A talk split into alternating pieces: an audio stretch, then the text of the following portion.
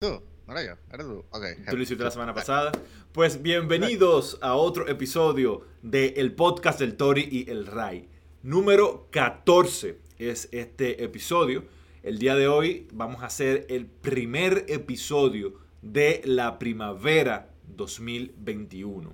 Hoy, 20 de marzo, inicia la primavera. Y hay un poquito de confusión en cuanto a eso, porque hay gente que dice, no es el 21 que empieza, la primavera no empieza siempre el mismo día, no todos los años coincide. Y eh, los días que puede caer puede ser 19, 20 o 21 de marzo. En los próximos 20 años, el 20 de marzo será el inicio de la primavera. Entonces, eh, dime La primavera comienza con el solsticio de primavera o el, equinoccio de no sé qué. El equinoccio de primavera.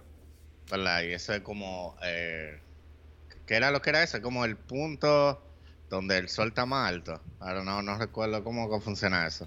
Eh, ¿Qué, es lo que con los equinoccios y los... Y los... Eso mismo. Bueno, pues sabes que las estaciones del año tienen que ver con la posición de la Tierra con respecto al Sol. Sabe que la Tierra tiene dos movimientos, eh, rotación y, traslación. En este caso, eh, rotación es el que eh, hace el efecto del día y la noche, y la, traslación es el movimiento de la Tierra alrededor del Sol. no siempre la Tierra está a la misma distancia del Sol. Eh, según se va movimiento eh, en su movimiento de traslación. Es como un movimiento elíptico, hola. Exactamente. Hay momentos en que eh, la Tierra está más cerca del Sol. Y, no la, la, Tierra completa, porque sabemos que el efecto de la eh, de la primavera, de las estaciones, cambia dependiendo el hemisferio sur y el hemisferio norte. Esta de la primavera que estamos hablando, pues, y, es nuestro mundo, estamos hablando de la primavera que inicia en el hemisferio eh, norte.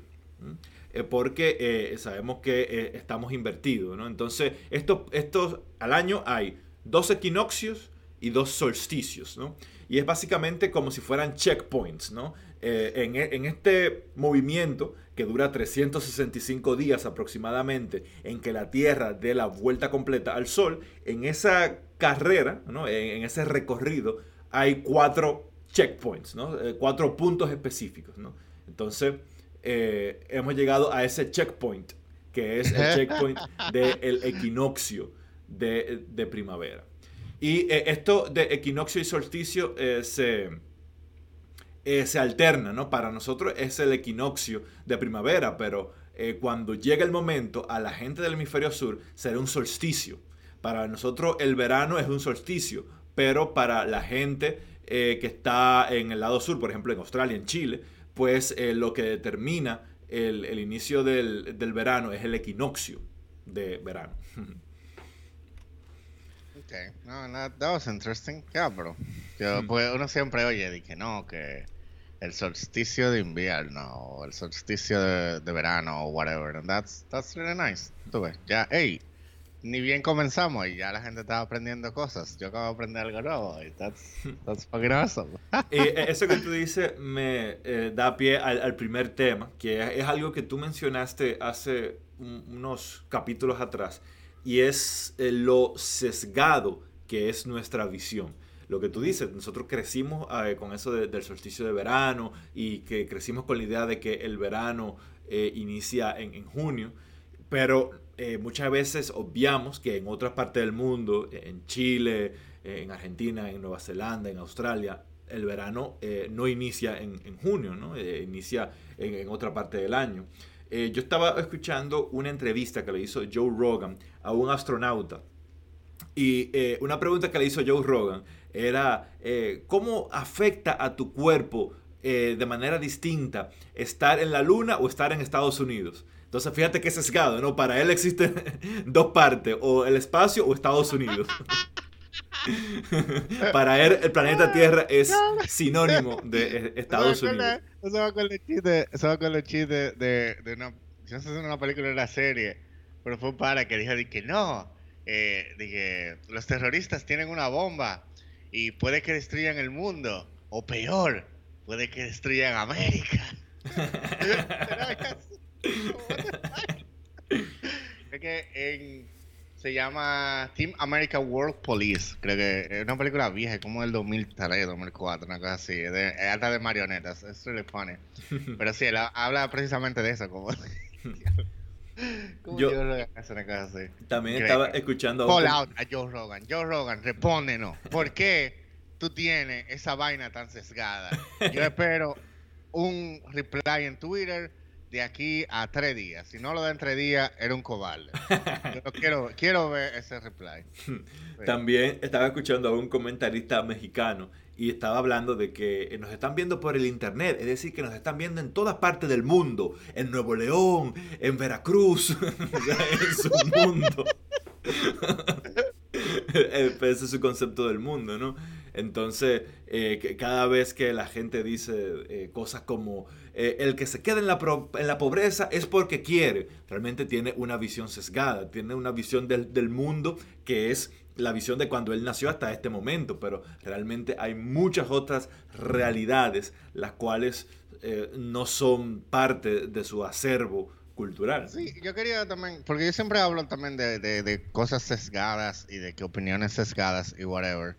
Pero eso en sí mismo no es que esté mal, porque es práctico, o sea, para tu cerebro es práctico tener sus sesgos y, para tú eh, andar por la vida es práctico. O sea, práctico en el sentido de que si ya tú tienes un sesgo, tú no tienes ni que pensar y tú puedes tomar acciones puntuales cuando tienes que tomar una decisión de una vez. Right? Es práctico. Lo que, como vivimos en sociedad, y hay otras personas en el mundo, quizás sea bueno, quizás no, definitivamente sería bueno, digo yo, ese es mi sesgo personal. Tú tratas de abrir un poco, de tratar de salirte de los sesgos que tú tienes y antes de tomar una decisión pensar, hmm, y de verdad, esto que yo siempre he hecho de esta manera es así. O, y de verdad esta cosa que yo tengo arraigada en la mente es así. ¿Qué pensará la otra persona? De, o sea, ¿cómo afecta, mejor dicho? esto que yo estoy haciendo o pensando a terceros.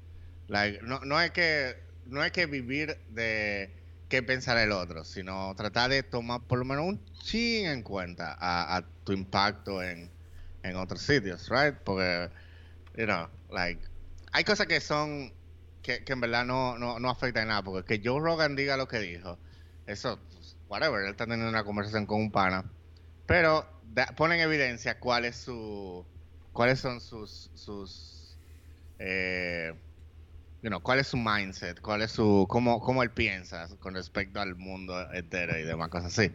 So, yeah, yeah.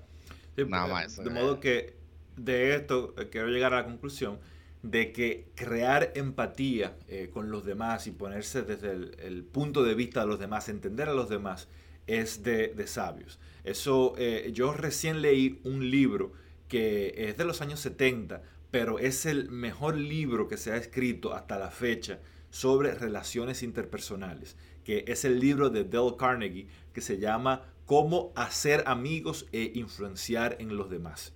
Mi amigo Chris Corsino, que siempre lo menciono, le tengo mucho aprecio, él le pone a leer ese libro a todos los empleados de Intellisis como parte del proceso de inducción. Y tú, y, eh, tú, puedes confirmarlo porque tú trabajaste para ello. Yo espero el cheque de promoción de la gente de Intellisis, lo espero en, mi casa ahorita. y al que no sepa, Emanuel Toribio trabajó en Intellisis.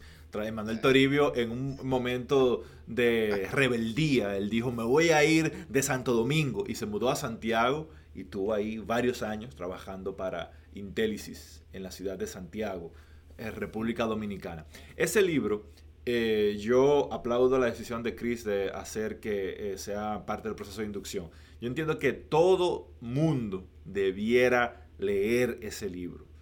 Cómo ganar amigos e influenciar en, los demás, eh, de Dale Carnegie.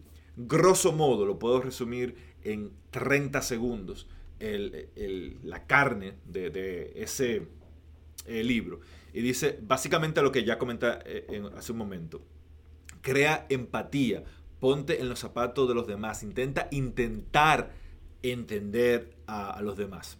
En vez de eh, tú tener una posición radical, de decir yo estoy bien y tú estás mal, simplemente intenta entender a los demás y cuando estás hablando con los demás, intenta hablar de las cosas que le interesa a la otra persona.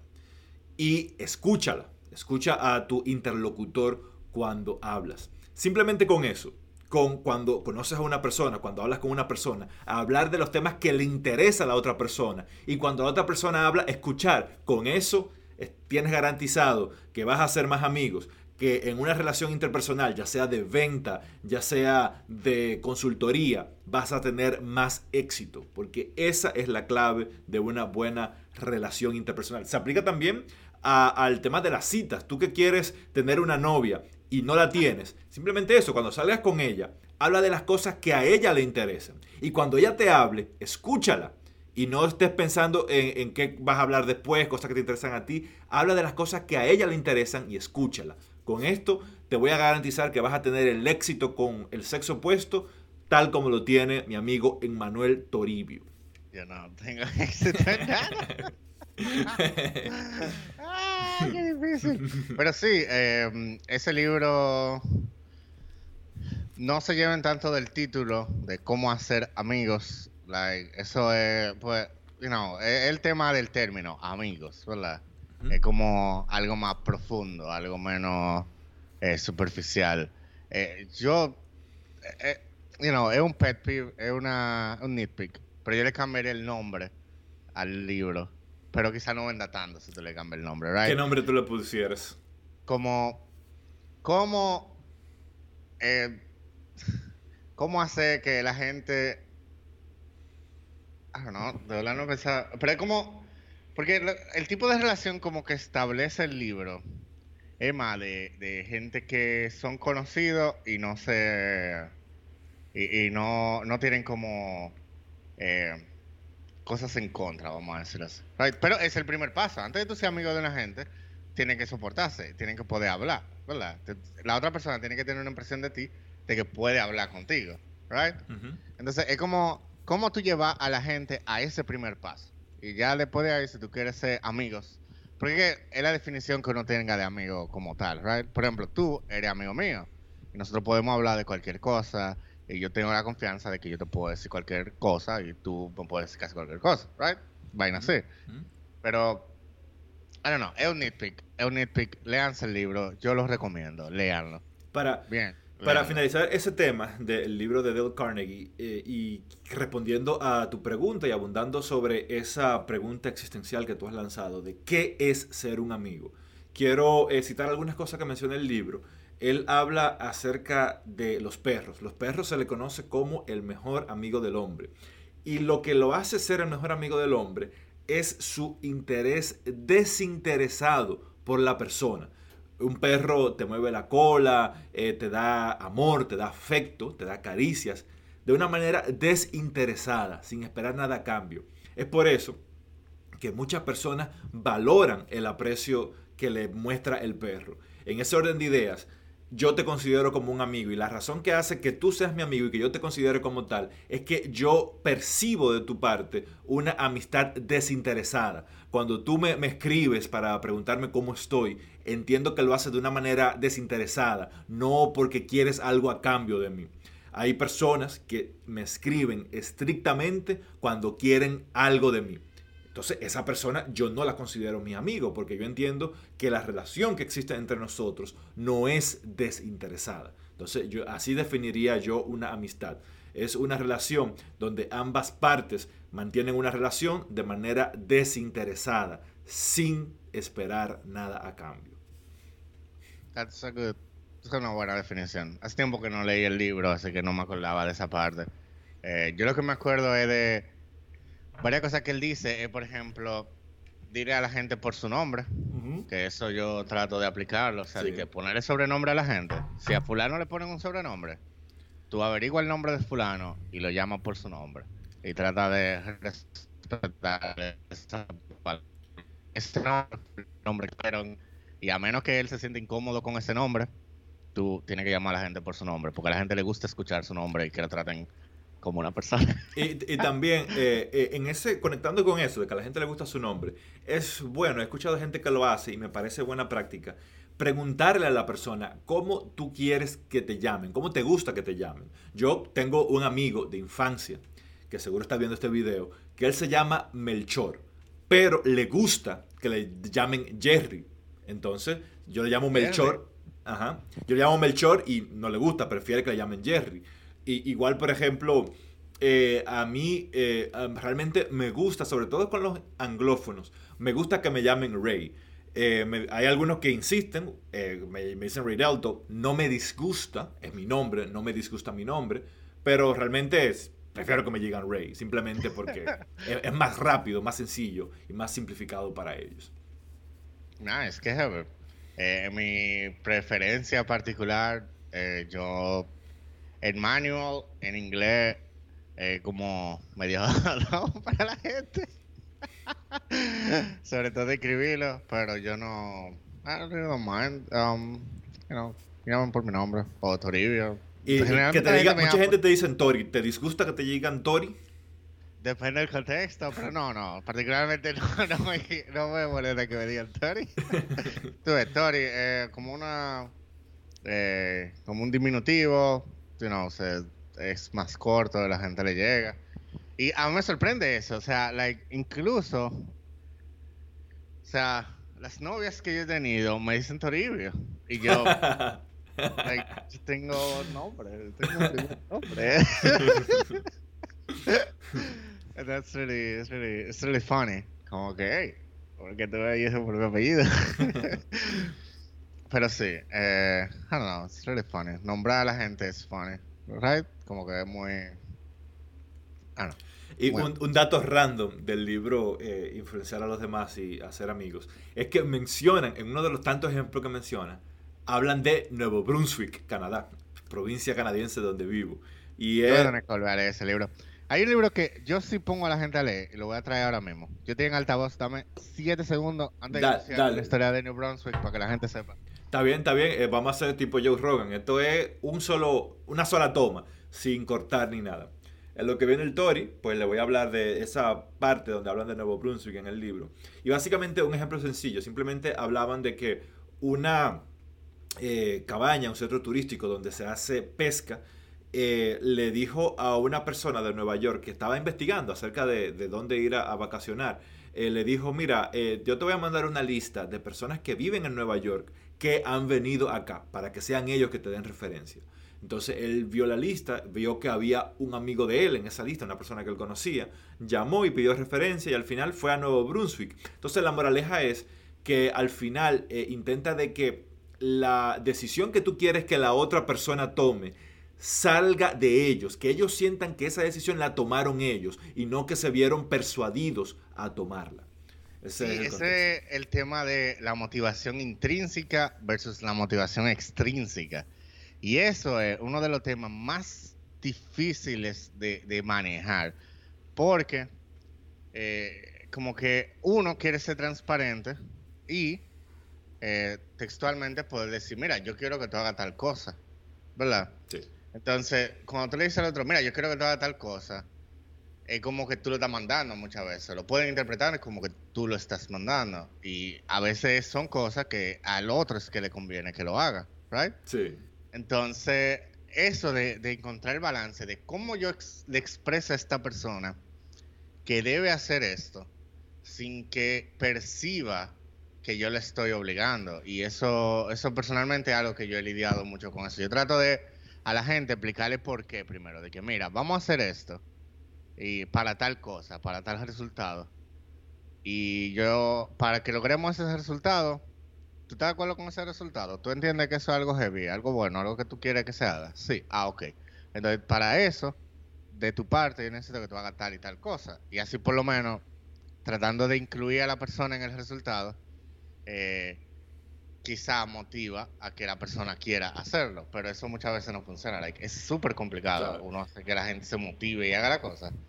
Porque, I don't know, it's really, Tori, y un pequeño paréntesis.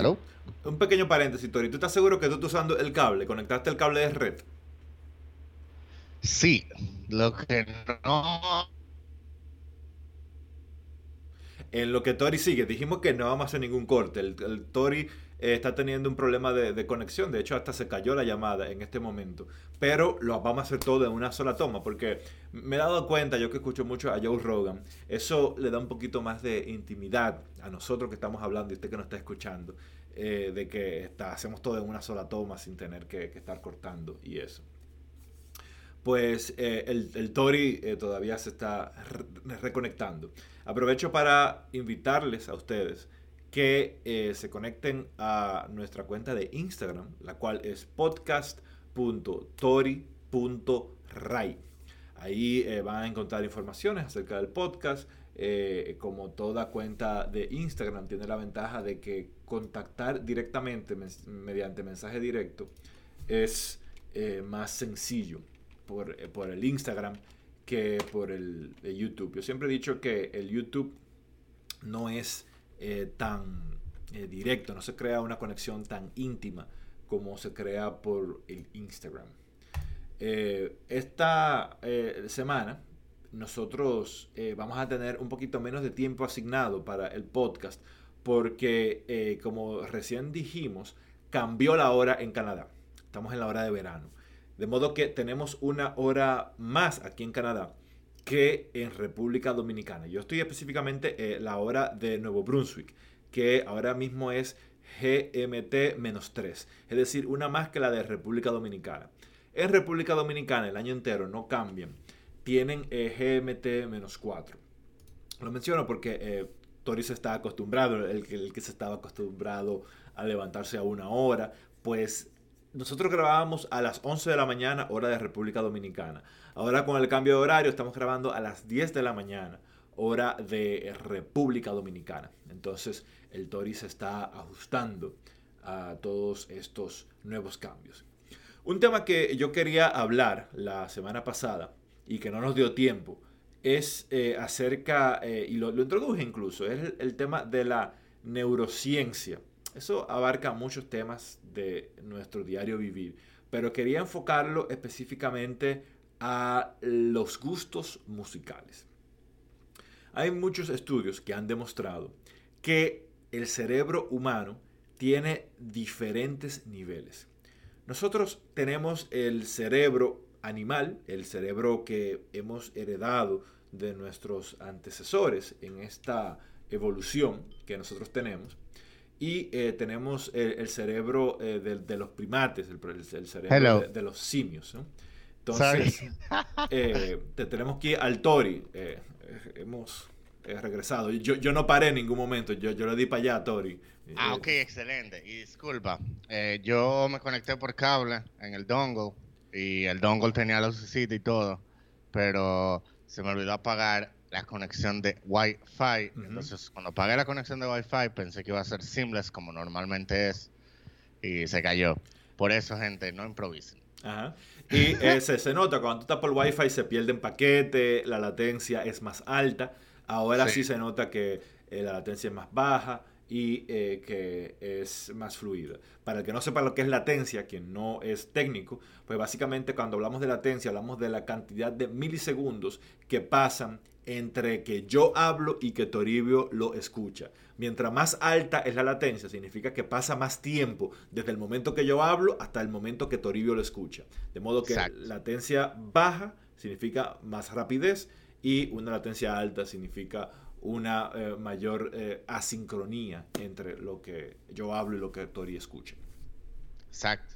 Entonces, sorry, que termina la idea que tú le estabas diciendo a la gente de los primates. Eh, ahí eh, vamos a hacer paréntesis porque es un tema bastante largo. Vamos a retomar lo que tú decías. Tú decías que tú tenías un libro que tú quieres recomendar a la audiencia a que lo escuche.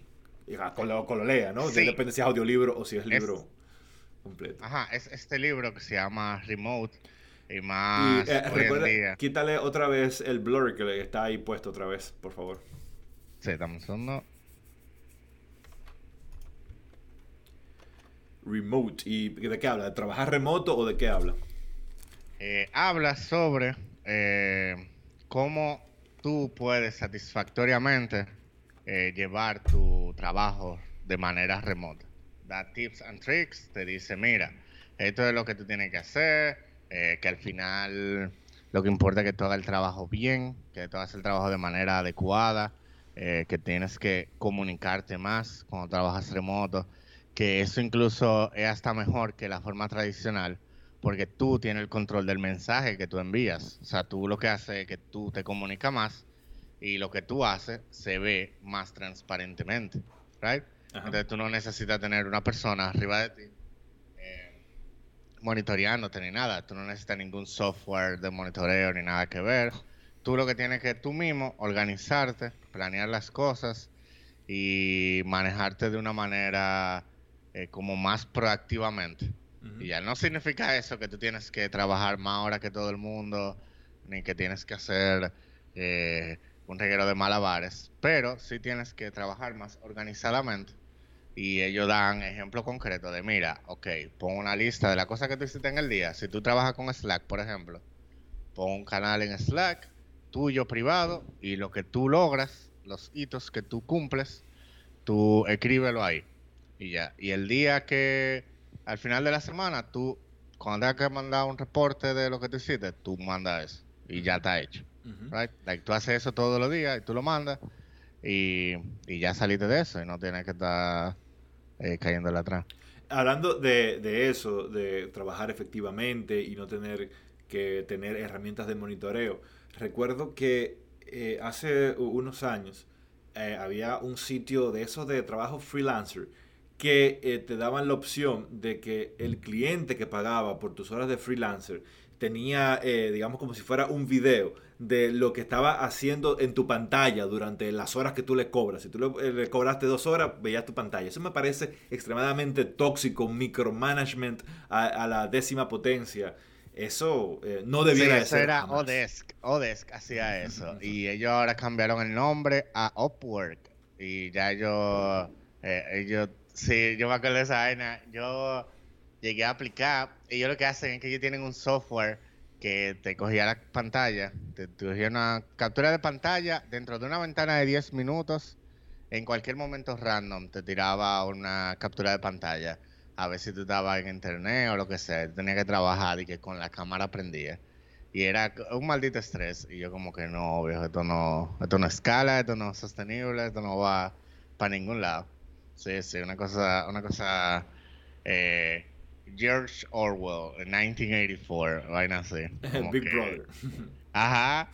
Que lo peor es que fácilmente ni siquiera lo van a revisar porque a los panas lo que le importa es que tú entregues y ya, a ellos no le importa. O sea, tú seteas un mínimo de expectativa, ¿verdad?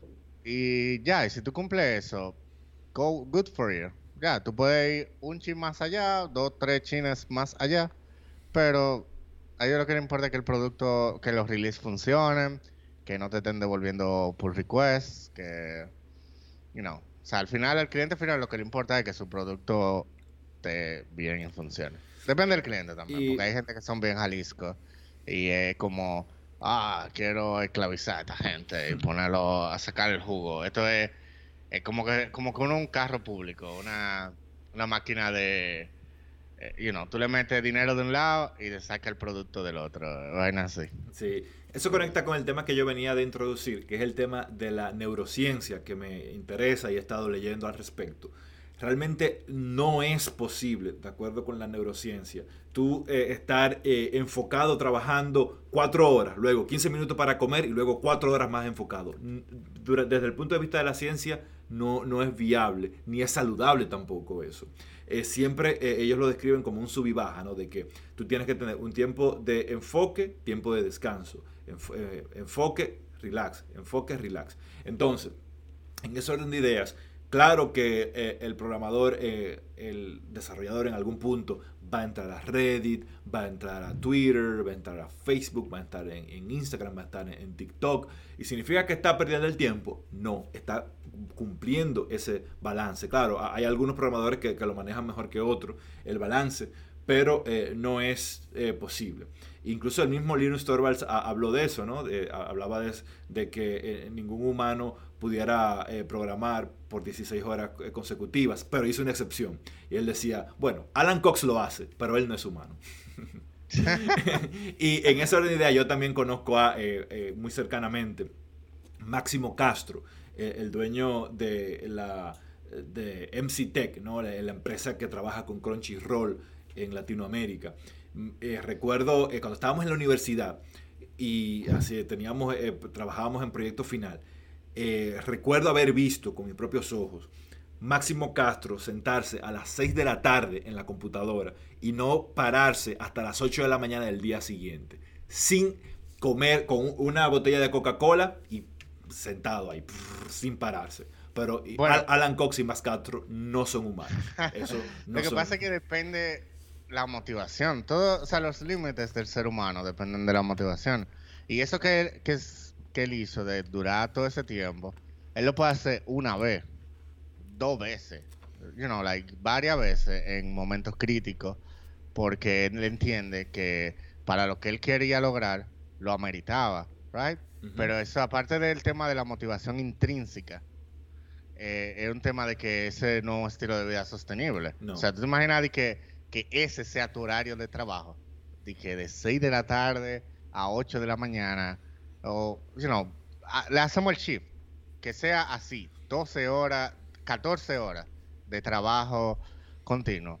eso no es sostenible. O sea, la gente a veces cree que como que tú te vas a meter, tú entras a trabajar, te metiste en la zona y tú vas a durar 8 horas ahí tecleando como que tú eres un hacker de película y, y vaina así. Y eso no es verdad, eso no, no es sostenible. Yo lo que trato de usar, trato porque a veces me paso, eh, es la técnica del pomodoro que eh, son, es una técnica donde tú tienes un tiempo pequeño, enfocado. Pequeño digo 25 minutos de enfoque. Yo digo 25 minutos, voy a trabajar en esta tarea y ya. Y 5 minutos de whatever. O sea, yo es como una alerta a los 25 minutos. Ah, mira, ya, párate. Y lo que sea que yo esté haciendo, eh, yo lo detengo y me paro, doy una vuelta aquí en la casa, me devuelvo, voy, cojo un vaso de agua o veo un video de YouTube o lo que sea, right? Generalmente yo prefiero pararme y dar una vuelta, ¿vale? Para switchar el contexto. Pero la chilería del pomodoro es que al tú tener como un tiempo eh, definido, tú dices, ok, e-, eso te ayuda a tomar mejores decisiones, porque tú dices, ok, yo en 25 minutos tengo que tener algo que yo pueda mostrar. Ese es como algo autoimpuesto que yo me pongo. En 25 minutos yo tengo que tener algo que yo, que si viene una gente y me dice, hey, ¿qué es lo que ¿Qué tú andas? Yo pueda decirle, mira, esto es lo que yo estoy haciendo y esto es lo que yo estaba haciendo ahora mismo antes que tú me interrumpieras. ¿Right? Entonces, eso te permite tú como programar en pequeños incrementos. No programar en pequeños incrementos, sino trabajar en pequeños incrementos de, de avances. Right? Y pequeños incrementos de avances, eventualmente tú haces eh, la cosa completa. Y así. Entonces, ese, es más o menos la técnica que yo trato de utilizar. A veces yo me paso, a veces yo estoy en la zona y me paso de, de la hora que es. O sea, de lo, le doy para allá y sigo en otro pomodoro directo que no debería ser. Hay que tratar de ser disciplinado y hacer las cosas como son. Y a veces, eh, you know, a veces pasa que uno simplemente está en esos días que uno se siente como que no está enfocado ni nada y dice, Merkina, yo como que no, eh, no, estoy, no estoy enfocado. Y uno tiene que tratar como de balancear el no me siento enfocado con tengo que mostrar algún avance, tengo que poder enseñar en el daily stand-up, yo tengo que enseñar algo eh, de progreso y cosas así. Pero sí, yo entiendo que la, la forma más efectiva en Streamer López nosotros tratamos de eh, decirle a todo el mundo, hey, así es como se trabaja, independientemente del trabajo que le toque o lo que sea. Y sí, eso. Sorry, metí ahí el blog de Streamer López.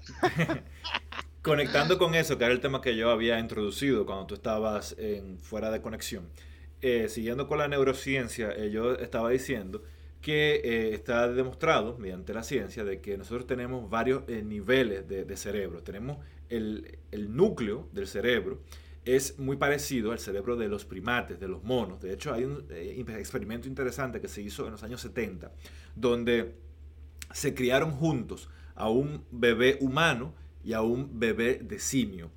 Y el primer año, las habilidades de estos eh, eh, dos entes, de, estos dos seres, eran muy parecidas. Era prácticamente lo mismo porque tenían una estructura cerebral muy parecida. Ya a partir del año, el bebé humano empezó a desarrollar habilidades que el bebé primate no, no la podía desarrollar porque ellos no tienen la corteza frontal que tenemos nosotros, que es lo que llamamos la razón, la capacidad de raciocinio. Esa es la diferencia. Eh, se investigó también eh, en cuanto a la famosa eh, pregunta de si la, el homosexual nace o se hace. Se determinó que esa preferencia está en, la parte del cerebro primitiva, de modo que no es una construcción, eh, eh, fruto del razonamiento, sino que en esa misma parte del cerebro donde eh, te indica de hay que comer, hay que satisfacer esta necesidad fisiológica, hay que, hay que orinar, hay que hacer pupú, en, esa, en ese núcleo del cerebro es donde está esa, esa, preferencia. Entonces, en esa orden de ideas, hay, personas que tienen la, la corteza frontal más desarrollada que otras. Hay personas que no pueden controlar el instinto primitivo que está en nuestro cerebro primitivo. Un animal ve eh, eh, la especie, digamos, la, masculina, ve a la femenina y su cerebro animal le, dice, bueno, tengo que procrear, tengo que tener sexo con, esa, eh, con esa femenina. Y hay humanos que no pueden controlar con su corteza frontal ese deseo de, su cerebro primitivo. Hay gente que no lo puede hacer porque no tienen una, una corteza frontal desarrollada. En ese orden de ideas lo quiero extrapolar al tema de la música. Hay géneros y tipos musicales que estimulan la parte primitiva de nuestro cerebro. Y independientemente qué tan desarrollada tú tengas tu corteza frontal, se estimula tu cerebro cuando tú escuchas esa música. Eh, recuerdo, por ejemplo, que estuve viendo eh, un experimento social donde a una eh, monja, una mujer religiosa, muy estudiada, estudió teología por años, le pusieron la música de un rapero. Al escuchar la música, la, monja, antes de que empezara a cantar, ¿no? la, monja se movió así con, el beat, con el ritmo. Y básicamente esto es porque se estimuló esa parte primitiva, pero ya cuando empezó a cantar y a cantar las cosas que usualmente se hablan en el rap, pues ya entonces empezó el disgusto y ya no le gustaba la, canción. Entonces, ¿a dónde voy con esto? La razón por, por la cual la música popular es como es, es porque la música popular, el rap, el reggaetón, el dembow, el trap, es algo comercial, lo que se quiere es hacer dinero. Y para hacer dinero tú tienes que gustarle a la mayor cantidad de gente posible. Por lo cual se centran en música que estimule eh, la parte primitiva del cerebro.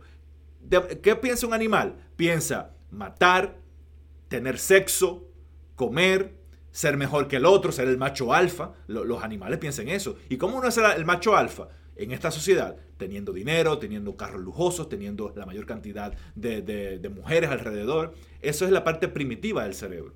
Entonces, eh, hay canciones, por ejemplo, una pieza majestuosa que entiendo yo del rock argentino es la canción Bajan, que lanzó Pescado Rabioso en 1973 en su disco Artaud. Para mí, esa canción, si tú no sabes cuál es el sentido de tu vida ni por qué estamos en el universo, escucha esa canción. Yo, como amo tanto esa canción. Para escucharla, porque eso. ¡Wow! O sea, esa declaración está un poquito. Está un poquito allá. pues escúchenla. Se llama, es la número 7 del disco Artaud, lanzado en 1973. Pescado Rabioso. La canta Spinetta. Spinetta era parte de eh, esa, esa agrupación, Pescado Rabioso, y él canta esa canción. Esa canción, que como ya he expresado mi admiración, entiendo yo y estoy firmemente convencido de que para disfrutarla y entenderla, tienes que utilizar tu corteza frontal. Yo eh, puse esto en un grupo de, personas que conozco y una persona dijo, esa canción es una tontería, es aburrida y no la entiendo. Entonces, al parecer esa persona, con su cerebro primitivo, no pudo ni siquiera entenderla, no la entendió.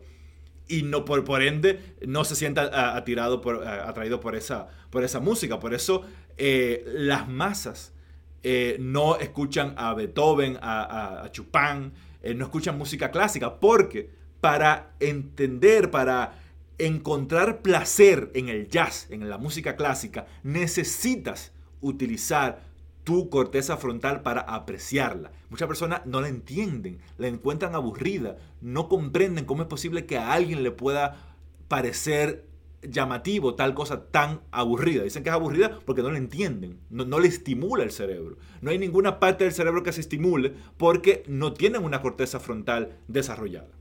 ¿Tú qué piensas? Es por eso que eh, gusta tanto, porque las masas que tienen el cerebro primitivo que estimula. Y eh, siendo honesto, sí escucho una canción y el ritmo me parece llamativo. Sí que eh, no te voy a, negar, y de hecho nos metemos a una máquina de resonancia magnética y se puede confirmar que cuando yo escucho música de Toquicha, me estimula el cerebro. Lo hace, no puedo decir lo contrario. Y es triste que Pescado Rabioso no puede estimular a más personas de las que como lo hace hoy día. Bueno, es que, I don't know, man.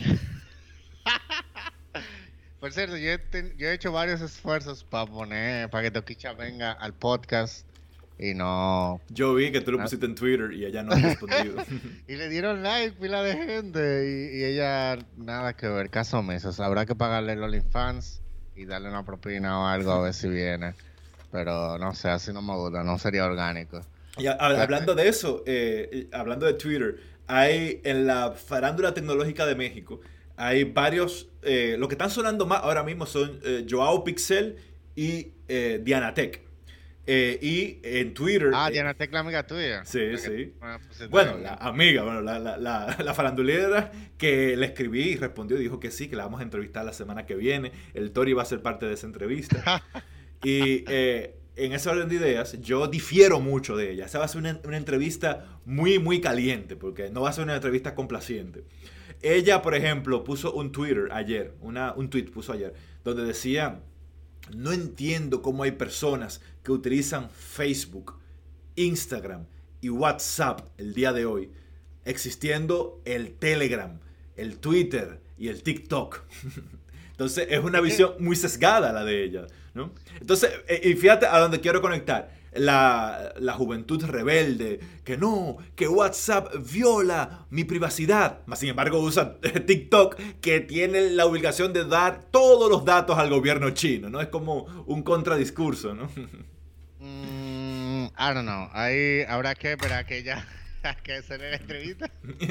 A ver cuál es su punto de vista, lo que sea, porque yo creo que es un tema de monopolio. O sea, Instagram, WhatsApp y Facebook, todos son de, de del Zuckerberg, right? Sí. Del Zucaritas. Entonces, es como que, eh, you know, quizá es un problema más de, hey, mira, si yo voy a regalar mi información, vamos a distribuirla en, en varias, varias partes diferentes. Por ejemplo, Telegram es de los rusos. Eh, TikTok es de los chinos y Twitter es de Jack Dorsey, que ese pana vive como en otro plano de la existencia. So, eh, you know, anyway, el caso, no lo digo de manera negativa, Jack Dorsey, por si tú estás escuchando esto y quieres venir, seguro tú puedes venir a, exacto, sobre todo, tú puedes venir a hacerte una entrevista y venir. Entonces, yo también tengo un tema de interés porque yo soy, yo manejo el Facebook Developer Circle Santo Domingo junto a varias personas. Entonces, I don't know, lo que sea que yo diga a favor de Facebook, no me crean, pues yo estoy básicamente metido ahí. Está prejuiciado. Sí, exacto. Vamos a decir que mis opiniones están todas prejuiciadas porque yo estoy en el Facebook Developer Circle. Pero el caso es que mm, yo le entiendo, porque es un tema de que, hey, o sea, está este monstruo monolítico de Facebook, Instagram y WhatsApp que maneja básicamente todas las interacciones sociales o la gran mayoría de las interacciones sociales de todo el mundo, right?